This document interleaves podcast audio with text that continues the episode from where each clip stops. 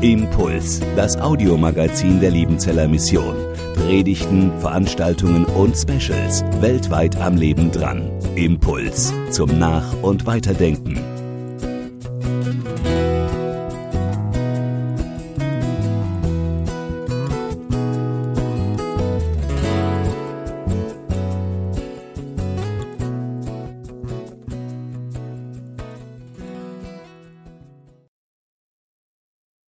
Der Andreas vor 15 Jahren gekommen ist, dann war ich vor 25 Jahren, also zehn Jahre länger. Und ich freue mich, der 1. September ist immer so ein Tag in Liebenzell, wenn die Neuen kommen. Wir waren damals so 20 und ich freue mich, gestern haben 75 neue Studenten hier begonnen und es ist für uns ein großes Vorrecht, dass immer wieder so viele kommen und hier ihre Ausbildung, ihr Studium machen. Und vielen Dank auch für alle, die jetzt für diesen neuen Einser beten und sie auch im Gebet weiter begleiten für die kommenden drei beziehungsweise vier Jahre. Ich möchte zu Beginn der Predigt mit uns beten. Lieber Herr, danke, du bist ein lebendiger Gott. Danke, du bist ein redender Gott und du bist vor allem ein liebender Gott. Das erfahren wir durch Jesus Christus und ich möchte dich bitten, dass du jetzt zu uns redest. Gib uns ein Wort für unser Herz und ein Herz für dein Wort. Amen. Nochmal danke, Schwester Susanne, auch für Ihr Zeugnis. Wir haben erlebt, Gott ist lebendig. Gott wirkt heute noch im Jahre 2019, genau wie damals in der Apostelgeschichte. Wir erleben, dass Gott Menschen anspricht. Wir erleben, dass Gott ein redender Gott ist. Wir können es erfahren, dass das, was wir glauben, auch im Alltag Wahrheit ist. Wir haben in der Studien Lebensgemeinschaft immer wieder auch Atriumsveranstaltungen. Das sind, wir essen gemeinsam und danach gibt es auch eine Zeit des Lobpreises und immer wieder haben wir da auch solche Zeugnisteile, wo Studierende nach vorne gehen und davon berichten, ähnlich wie heute Morgen, wie sie Jesus im Alltag erleben. Und es ist gewaltig, so etwas zu erfahren, so etwas zu hören, mitzubekommen, wie lebendig Jesus Christus ist. Aber dann gibt es auch genau das Gegenteil. Dann gibt es auch Leute, die hören diese Zeugnisse und sagen, und bei mir, ich erlebe Gott gerade nicht. Bei mir schweigt er. Die anderen, die erfahren ihn, die können nach vorne gehen, die können Zeugnisse sagen, die hören Gottes Stimme für andere Menschen. Aber bei mir ich ringe darum, dass Gott etwas tut, aber mein Glaube geht in die Richtung und meine Erfahrung geht in die andere. Ich erlebe Gott nicht.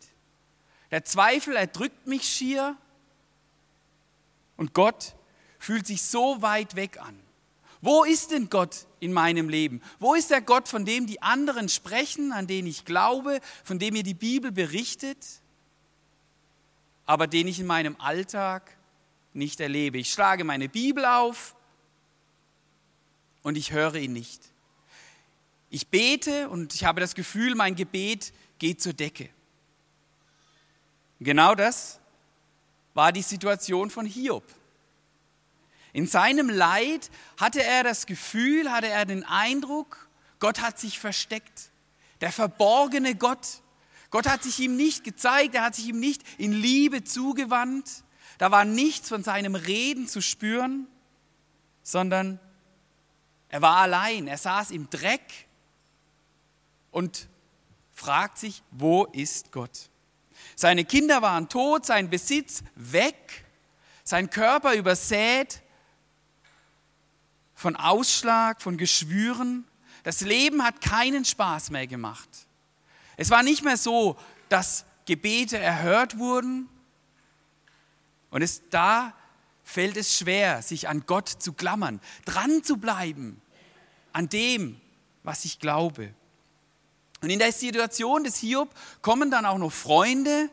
Es kommen Freunde zu ihm, um ihn zu trösten. Eliphas, einer der drei Freunde, sagt zu ihm, Hiob, wenn du dich nur ordentlich bekehren würdest, wenn du nur mal wirklich das glauben würdest und wirklich von deiner Schuld dich umdrehen würdest, dann wäre alles gut. Du hast gesündigt und deshalb steckst du in dem Leid drin. In Hiob 22, Vers 5, da sagt dieser Eliphas, sind nicht deine Missetaten groß und deine Schulden ohne Ende. Hiob, jetzt bekehr dich mal ordentlich. Jetzt fang doch mal richtig mit Jesus an. Dann wird es alles schon wieder. Jetzt mach doch mal richtig ernst mit deinem Glauben. Und dann wirst du schon sehen. Dann kommt es wieder, dass Gott mit dir redet. Dann kommt es wieder, dass du richtig auch erfährst, wie lebendig Gott ist. Da sagt dieser Eliphas weiter, versöhne dich doch mit ihm, also mit Gott, mach Frieden. Dadurch wird Gutes über dich kommen. Aber Hiob weiß gar nicht, wovon er sich eigentlich bekehren soll. Er ist sich keiner Schuld bewusst. Seine Antwort auf die Vorwürfe Eliphas ist die Perikope für heute, der vorgegebene Predigtext aus Hiob 23. Den lese ich uns vor. Da antwortete Hiob dem Eliphas und sprach, auch heute noch ist meine Klage bitter. Die Hand, die mich trifft, presst mir schwere Seufzer aus. Oh, dass ich wüsste, wo ich Gott fände, dass ich bis zu seinem Thron gelangen könnte. Ich würde ihm meine Rechtssache vorlegen und meinen Mund mit Beweisen füllen. Ich möchte wissen, was er mir antworten und erfahren, was er zu mir sagen würde. Würde er in seiner Machtfülle mit mir streiten? Nein, er würde mich gewiss anhören. Da würde ein Redlicher bei ihm vorsprechen und ich würde auf ewig frei ausgehen von meinem Richter. Wenn ich aber nach Osten gehe, so ist er nirgends. Wende ich mich nach Westen, so bemerke ich ihn nicht. Wirkt er im Norden, so erblicke ich ihn nicht. Verbirgt er sich im Süden, so kann ich ihn nicht sehen. Ja, er kennt meinen Weg, wenn er mich prüft. So werde ich wie Gold hervorgehen. Mein Fuß ist seinen Tritten gefolgt, seinen Weg habe ich bewahrt und bin nicht davon abgewichen. Vom Gebot seiner Lippen habe ich mich nicht entfernt. Die Worte seines Mundes bewahrte ich mehr als meine Grundsätze. Doch er bleibt sich gleich und wer will ihm wehren? Was er will, das tut er. Ja, er wird vollenden, was mir bestimmt ist, und dergleichen hat er noch vieles im Sinn. Darum schrecke ich zurück vor seinem Angesicht, und wenn ich daran denke, so fürchte ich mich vor ihm. Ja, Gott hat mein Herz verzagt gemacht, und der Allmächtige hat mich erschreckt. Damit ich aber nicht vergehe vor dem Anblick der Finsternis, hat er vor meinem Angesicht das Dunkel verdeckt. Gott ist so fern. Gott ist so weit weg. Hiob macht hier die Erfahrung, die Menschen machen, wenn sie Jesus nachfolgen. Dass es eben nicht immer alles glatt läuft, dass es Brüche gibt im Leben, dass es Situationen gibt im Leben, da werden meine Gebete nicht erhört. Da gibt es Situationen, da komme ich in die Krise, da komme ich in den Zweifel hinein. Aber genau das ist der Trost, den Hiob heute Morgen für uns hat. Diese Situation ist nicht ungewöhnlich. Wenn Sie heute Morgen mit Anfechtung, mit Zweifel kämpfen, dann wissen Sie, Sie sind in guter Gesellschaft. Hier ist ein Mann, der Gott treu war und der trotzdem in diese Situation hineingestellt wurde. Diese Erfahrung haben Menschen schon immer gemacht. Und darum ist diese Erfahrung Hiobs für uns so wichtig, damit ich an Jesus dranbleiben kann, damit ich standhaft bleiben kann, auch wenn er sich mir verborgen hält. Jakobus schreibt, schließlich ist es doch so, dass wir die glücklich preisen, Schließlich ist es doch so, dass wir die glücklich preisen, die in der Prüfung standhaft geblieben sind. Ihr habt von der Standhaftigkeit Hiobs gehört und wisst, dass der Herr bei ihm alles zu einem guten Ende geführt hat. denn der Herr ist zutiefst barmherzig und voll Mitgefühl. Standhaft bleiben. Genau das ist das Thema auch heute Morgen. Wie kann ich in dieser Situation, wenn Gott sich mir verborgen hält, wenn zwischen meinem Glauben und meiner Erfahrung ein Widerspruch ist, wie kann ich in dieser Situation standhaft bleiben? Es sind drei Dinge, die mir bewusst geworden sind, als ich mich mit dem Text von Hiob auseinandergesetzt habe. Das erste ist, Gott ist mir nicht verfügbar. Gott ist mir nicht verfügbar. Hiob sagt, wenn ich aber nach Osten gehe, so ist er nirgends. Wenn ich mich nach Westen wende, bemerke ich ihn nicht. Wirkt er im Norden, so erblicke ich ihn nicht. Verbirgt er sich im Süden, so kann ich ihn nicht sehen. Hiob sucht Gott und findet ihn nicht. Er ringt darum, Gott zu begegnen, aber Gott hat sich ihm entzogen. Wenn ich vor seinen Thron kommen würde, so ist er nicht da. Hiob sagt, ich habe alles getan, ordentlich gebetet, ordentlich stille Zeit gemacht, in den Gottesdienst gegangen, geopfert ich kann mir Gott nicht gefügig machen. Ich kann Gott nicht wie einen Götzen behandeln, der das tun muss, was ich jetzt von ihm will. Wenn ich jetzt morgens um 7.30 Uhr meine Bibel aufschlage und sage, Gott, die nächste halbe Stunde gehört dir, heißt es nicht, dass Gott zu mir reden muss. Wenn ich auf ein Festival gehe und missionarisch unterwegs sein will, heißt es nicht, dass Gott jetzt handeln muss. Ich kann Gott nicht wie einen frommen Götzen benutzen, dass er das tut, was ich will. Sonst wäre er nicht mehr Gott. Sonst wäre er nicht mehr souverän. Gott, er ist nicht wie ein Amazon Prime Paket, wo ich weiß, wenn ich es bestelle, morgen um 10.30 Uhr liegt es vor der Tür. Ich kann ihn nicht festnageln, so wie ich es gerne hätte. Diese Erfahrung macht Hiob und es befreit mich. Neulich war ich in Bangkok und wer schon mal in einer asiatischen Großstadt war, der weiß, was das für ein Gefühl ist, wenn so viele Menschen rumwuseln, das Gefühl, wie in einem Ameisenhaufen zu sitzen. Es ist hier Liebenzell genau das Gegenteil. Und da saß ich in einer Mall und habe, meine Frau ist gerade einkaufen gegangen, die war in so einem, einem dieser Läden drin und ich saß dort und habe diese Menge von Menschen gesehen. Und der Missionar in mir hat genau gewusst, jetzt sollte man irgendwas tun. Jetzt sollte man irgendwie diese Leute ansprechen.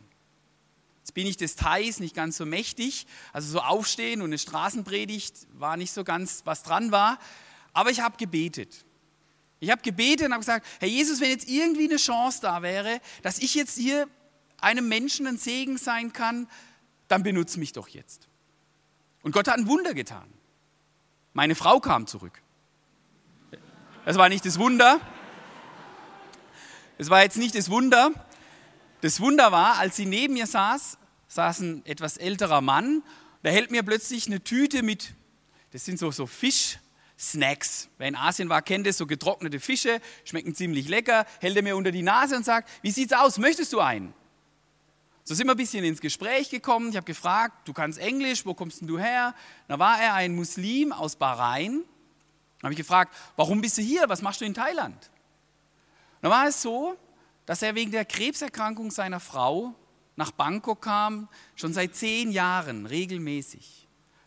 Und innerhalb von fünf Minuten erzählt dieser Mensch mir seine Lebensgeschichte.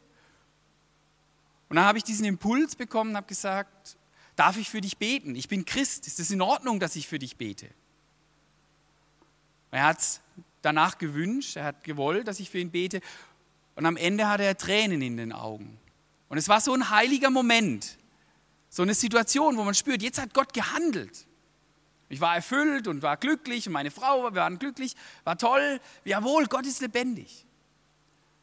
Und am nächsten Tag saßen wir wieder in einer ähnlichen Situation Oh Wunder, meine Frau ging wieder einkaufen. Ich saß wieder dort, habe gebetet, Herr Jesus, gestern hast du so gehandelt. Wie wäre es denn heute? Jetzt mach mal wieder so ein Wunder, lass doch mal wieder sowas sehen. Das war doch so toll gestern, ich, ich, ich stehe dir zur Verfügung. Und nichts ist passiert. Meine Frau hat einen Bananenshake mitgebracht, den haben wir geschlürft. Es war schön, wir hatten einen schönen Tag.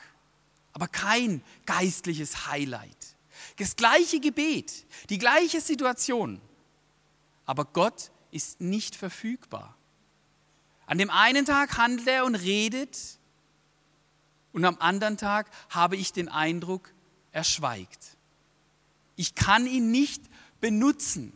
Er ist nicht mein Götze, meine Marionette, dass er zu handeln hat, zu reden hat, wie ich es mir jetzt wünsche.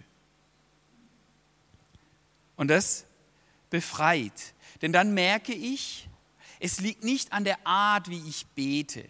Es liegt nicht an meinem intensiven Gebet. Es liegt auch nicht an, ob ich jetzt richtig glaube oder nicht, sondern ich darf wissen, dieser Gott, der mir nicht verfügbar ist, der souverän ist, der wird handeln zu seiner Zeit aber ich kann befreit und kann fröhlich sein, ich kann standhaft bleiben, auch wenn Gott schweigt, weil ich es ihm zugestehe, weil er der souveräne Gott ist. Das zu wissen, das befreit, eine tiefe Erkenntnis, dass alles Reden, alles Handeln Gottes, alle Früchte im Leben, alles, was geistlich geht, letztendlich das Geschenk des souveränen Gottes ist dann brauche ich nicht stolz sein, wenn was funktioniert. Ich muss aber auch nicht in eine Depression fallen, wenn Gott nicht handelt, sondern ich darf warten und ich darf durchhalten, ich kann standhaft bleiben. Und der nächste Gedanke zeigt, dass dieses Warten, dass dieses Zulassen der Souveränität, dass es darum nicht um ein passives sich zurücklehnen geht, sondern um ein aktives ein nicht abnicken des Schicksals, sondern ein mit Gott streiten. Das Zweite, mit Gott kann ich streiten. Hiob will vor Gottes Thron.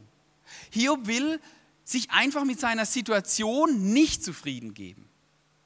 Er will in diesen kämpferischen Beziehung mit Gott eintreten.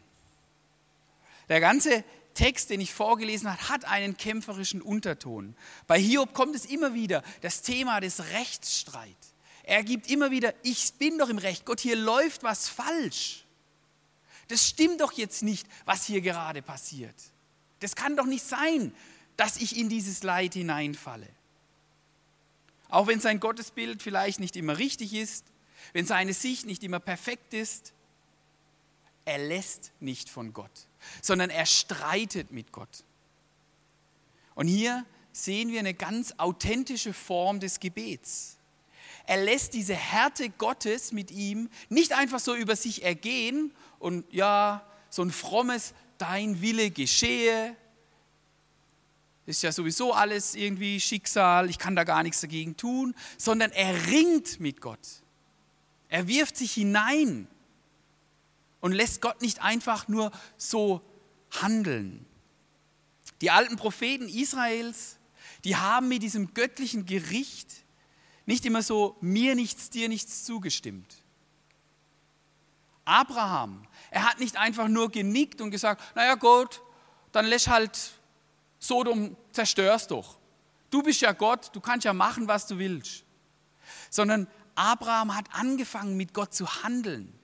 Er hat angefangen, mit Gott in einen Streit hineinzugehen. Nein, es ist nicht okay, dass du Sodom und Gomorra vernichtest. 80 Jahre, heute vor 80 Jahren war der, begann der Zweite Weltkrieg. Ich wünsche mir auch heute kämpferische Haltung, dass wir nicht einfach nur zuschauen, wie es in unserer Gesellschaft läuft, sondern dass wir auch mit Gott kämpfen um unser Volk, um dieses Land. Dass wir nicht einfach nur so sagen, ja, dein Wille geschehe. Bei Abraham habe ich den Eindruck, auch hier bei Hiob, dein Wille möge sich ändern. Abraham wie Hiob, die haben sich getraut, Gott zu widersprechen. Die haben sich getraut, mit Gott zu kämpfen. Hiob hat nicht einfach nur kapituliert. Auch ich möchte in meiner Anfechtung, in der Krise nicht einfach nur kapitulieren, auch nicht vor Gott.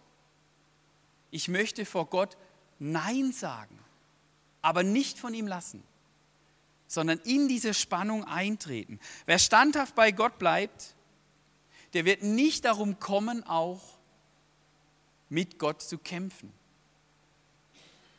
Da nehme ich mein Leid und auch das Leid der anderen, die Situation um mich herum, nicht einfach nur so an, sondern ich renne bei Gott die Türe ein. Jesus erzählt im Neuen Testament von einem, in einem Gleichnis von einer Witwe. Eine Frau ohne Rechte, ganz unten in der Gesellschaft, von der man eigentlich nur noch gedacht hat, naja, die stirbt ja bald. Eine Frau, die so lange zu einem ungerechten Richter gerannt ist, die ihm in den Ohren lag, die ihm auf die Nerven gegangen ist, bis dieser sich für sie einsetzt. Wer würde sich trauen, Gott als ungerechten Richter zu bezeichnen? Jesus tut es.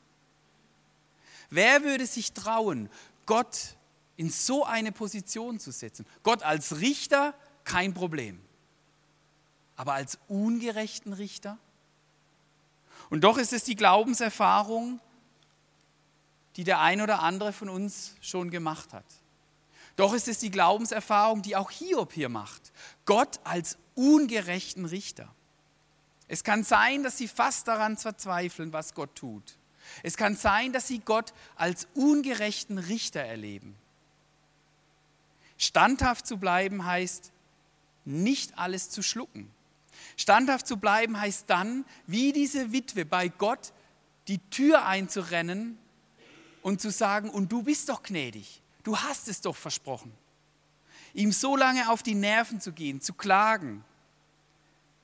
Standhaft zu bleiben heißt, dran zu bleiben und sich nicht innerlich zu verabschieden. Selbst unser Herr Jesus hat im Garten Gethsemane dreimal mit dem Willen Gottes gerungen. Dreimal hat er mit dem Vater gekämpft, ob es nicht möglich wäre, das Kreuz zu vermeiden. Standhafter Glaube an Gott verabschiedet sich nicht innerlich von Gott, sondern bleibt in der Spannung dran an ihm. Dann erfahre ich auch, was Hiob am Ende erfahren hat, nämlich, dass Gott zu seinem Ziel kommt. Wenn ich tolle Erfahrungen mache mit Gott, Jungschar-Freizeit, Jungschaler kommen zum Glauben, missionarischer Einsatz, Gott redet, Gott tut Wunder, wenn ich erlebe, wie Jesus handelt, wie er präsent ist, dann ist Glaube leicht. Dann spüre ich die Gegenwart und das Leben als Christ macht Spaß.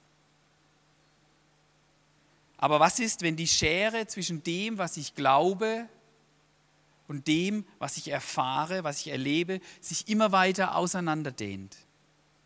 Wenn Jesus sagt, ich bin bei euch, aber er ist so verborgen. Was, wenn Jesus so lange auf sich warten lässt? Seit Pfingsten sind 2000 Jahre vergangen und er ist immer noch nicht gekommen. Wann kommt er denn endlich? Er hat es doch versprochen. Gott ist nicht verfügbar. Mit Gott kann ich streiten. Ich muss meine Zweifel, meine Anfechtung nicht vor ihm verbergen, sondern kann sie ihm ausschütten. Und dann erlebe ich auch diese Hoffnung.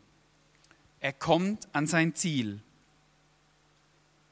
Zwei Kapitel vorher, vier Kapitel vorher sagt Hiob, ich weiß, dass mein Erlöser lebt und zuletzt wird er sich über den Staub erheben.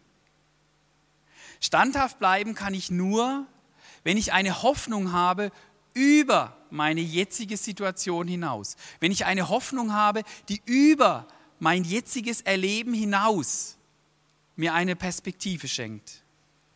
Wenn mein Glaube auf die Probe gestellt wird, weil sich alles wie ein Widerspruch anfühlt, dann muss ich wissen, dass diese Situation jetzt nicht die letzte sein wird. Am Ende der Geschichte steht nicht das Chaos, sondern am Ende der Geschichte steht Jesus Christus. Er wird sich über den Staub erheben. Auch wenn ich es jetzt nicht verstehe, jetzt nicht spüre, am Ende ist nicht das Chaos. Und genau das hat später Hiob erleben dürfen. Nur in der Situation hat er es nicht gesehen. Am Ende hat er es erleben dürfen, dass Gott ihn wieder rehabilitiert hat, dass Gott ihm seinen Besitz zurückgeschenkt hat. Aber selbst wenn das nicht passiert, selbst wenn ich in meiner Anfechtung sterben würde, als Christ will ich daran festhalten, am Ende steht Jesus, weder Tod noch Leid noch Depression. Neulich habe ich von dem südafrikanischen Bischof Desmond Tutu folgenden Satz gelesen. Hoffnung bedeutet, trotz der Finsternis Licht zu sehen. Hoffnung bedeutet, trotz der Finsternis Licht zu sehen. Als Christ in der Finsternis über die Finsternis hinauszuschauen, weil Jesus auferstanden ist, weil auch die Geschichte Jesu nicht mit dem Kreuz geendet hat, sondern mit dem Ostermorgen. Und deshalb will ich in der jetzigen Anfechtung, will ich in der jetzigen Krise, in dem jetzigen Schweigen Gottes dieses Ende sehen, an dem ich weiß, Jesus kommt wieder. Samstagnachmittag ist bei Familie Schuckert immer eine medienfreie Zeit. Ganz bewusst. Da wird kein Radio gehört, da wird kein Fernseher angemacht, auch die Handys müssen weggeschoben werden. Das Ganze hat einen Grund. Um 18 Uhr kommt Sportschau. Und wer irgendein Fußballergebnis vorher gehört hat, wird um 18 Uhr zum Schweigen verpflichtet. Denn es gibt nichts Langweiligeres, als wenn ich um 18 Uhr schon alle Fußballergebnisse weiß. Es gibt nichts Langweiligeres, als ein Fußballspiel zu schauen, von dem ich jetzt schon weiß, wie es ausgehen wird.